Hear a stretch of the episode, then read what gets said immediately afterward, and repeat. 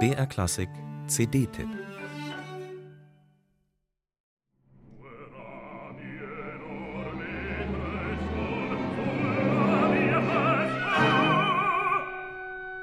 Den Geburtsdaten nach liegt ein halbes Jahrhundert dazwischen.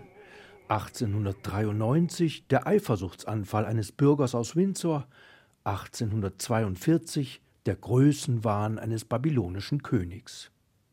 Nabucco und Ford, die Figur aus Falstaff, was verbindet zwei so unterschiedliche Charaktere? Sie teilen die gleiche künstlerische DNA, die Giuseppe Verdi in seine berühmten Baritonpartien hineinkomponiert hat.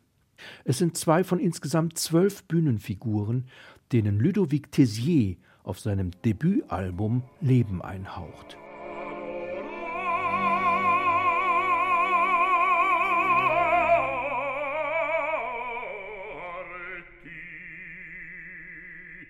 So vielfältig die Aufgaben für einen Verdi-Bariton auch sind, so chamäleonartig die jeweiligen Affekte auch schillern, immer hat der Interpret auch inhaltlich zu beachten, was er eigentlich singt. Legato-Phrasen müssen die Bedeutung der Verse transportieren, den Grund für die Wortwahl ausleuchten. Und in exponierter Lage bis hinauf zum hohen G muss ein Verdi-Bariton Hochspannung erzeugen und halten. All das hat Ludovic Tessier bereits verinnerlicht.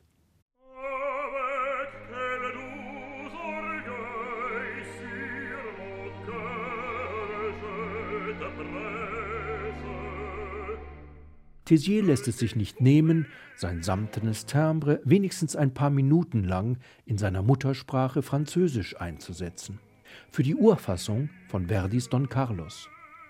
Auch wenn sich Rodrigue und Rodrigo auf der CD nicht unmittelbar die Klinke in die Hand geben, man kann ihre noblen Abschiedsszenen hier miteinander vergleichen, Französisch mit Italienisch. Der Flut von Nasalen folgt die Flut von Vokalen. Tessier arbeitet jeweils den Reiz des Sprachraums heraus und stellt klar, für welche Variante das Herz des Komponisten mächtiger schlägt. Seinem Idol Piero Cappuccilli eifert Tessier zumal in puncto Atemtechnik nach, und doch trägt seine Noblesse eine eigene Handschrift.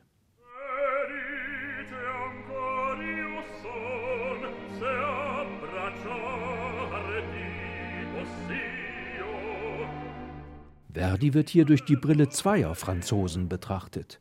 Tessier stammt aus Marseille, der Dirigent Frédéric Chasselin aus Paris. Und auch er macht einen guten Job. Die Musikerinnen und Musiker des Orchestra del Teatro Comunale di Bologna tragen maßgeblich dazu bei, dass die Schlaglichter auf die einzelnen Opern hier so farbig geraten.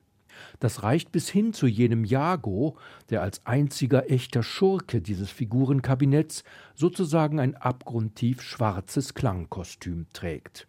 Einer der Höhepunkte eines hochgradig gelungenen Albums.